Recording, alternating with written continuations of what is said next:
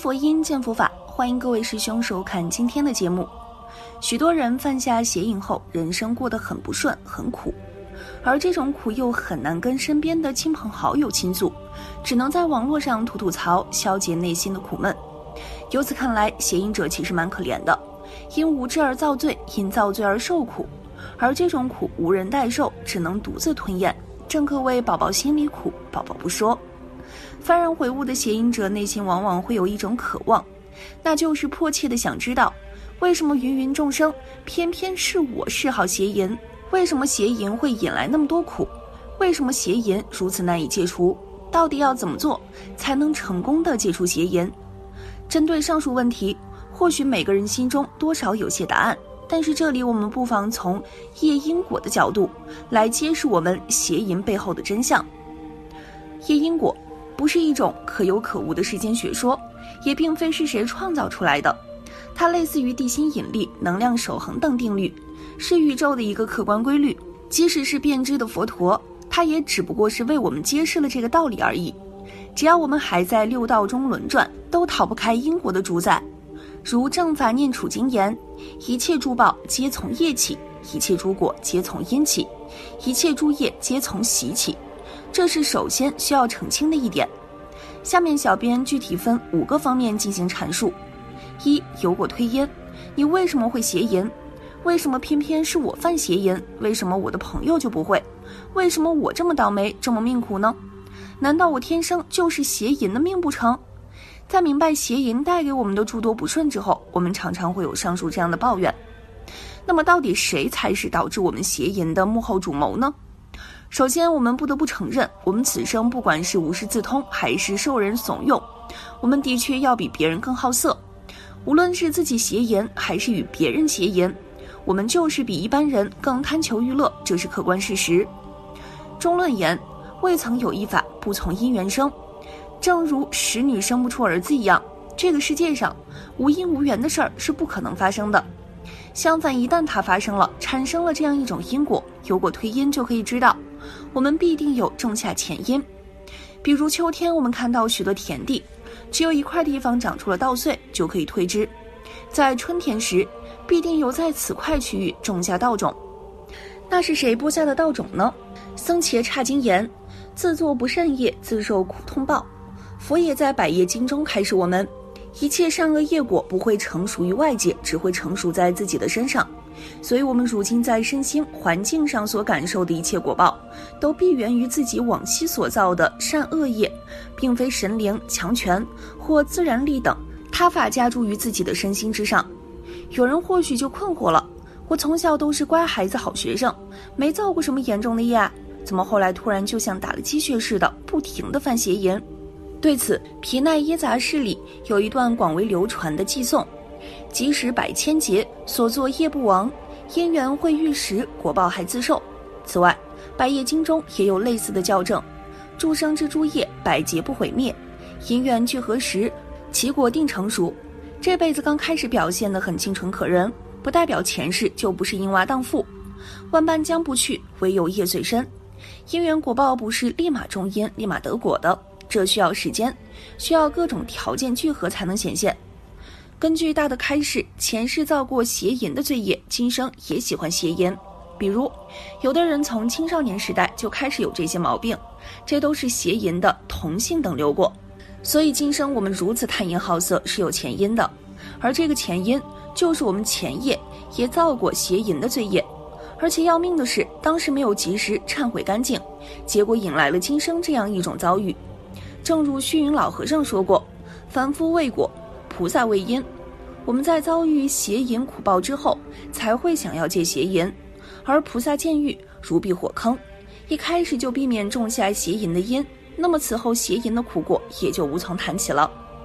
二，因缘和合，邪淫的助缘。因缘因缘，除了自身内因，还得有外缘，只有因缘和合，才会产生果报。那么邪淫的助缘有哪些？不得不说。在这个物欲横流、灯红酒绿的花花世界，导致我们邪淫的外援可谓多如牛毛。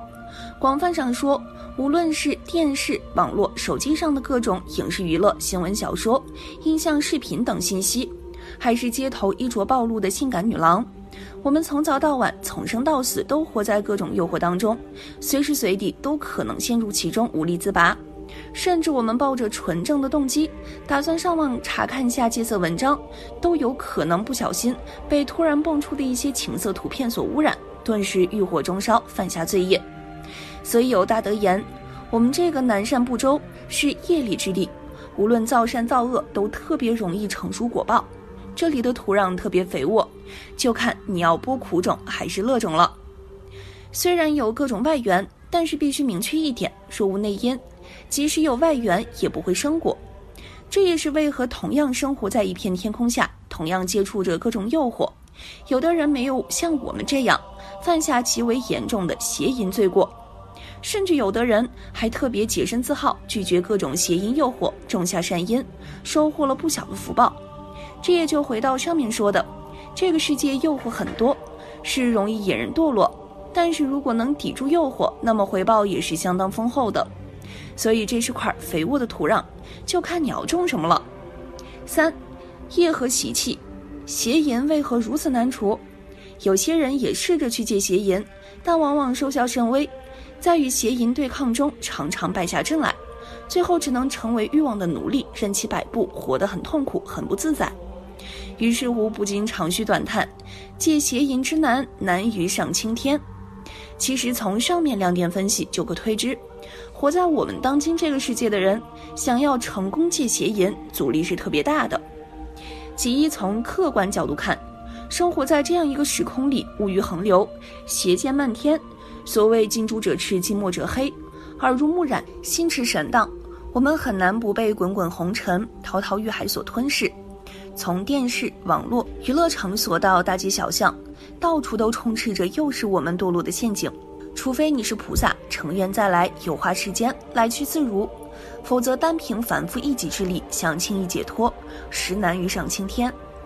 其二，从自身角度看，如经书所言，我们凡夫无量劫来因有淫欲心，轮回六道，受苦无穷。所以，这个淫欲心不仅是今生养成的恶习。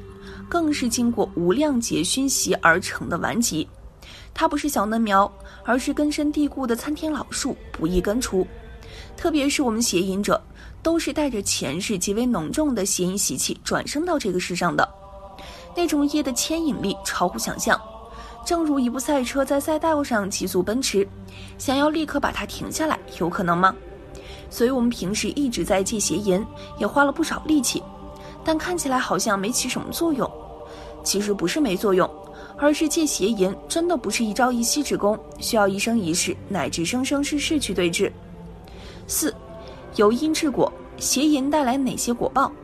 根据大德开示，犯了邪淫要感受四种果报，其一是易熟果，因嗔恨心邪淫的下地狱，因贪心邪淫的转生为恶鬼，因愚痴邪淫的投生为傍生。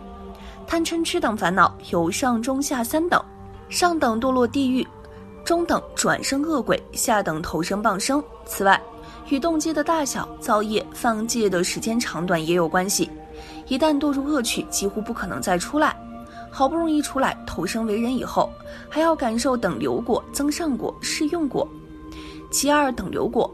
包括同性等流过，前世造过邪淫的罪恶，今生也喜欢邪淫，感受等流过，使丈夫或妻子相貌丑陋、懒惰，夫妻感情不好。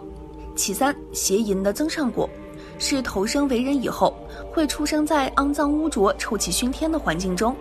其次，邪淫的适用果，是恶业日日夜夜、世世代代都增长，罪业不断积累，果报越来越重。五，如何成功戒邪淫？通过上面的分析，我们会得到哪些启示？我们现在该明白怎样对症下药，采取有效措施戒邪淫了吧？总结而言，有三点启示：其一，勤修忏悔法门，破坏邪淫之因。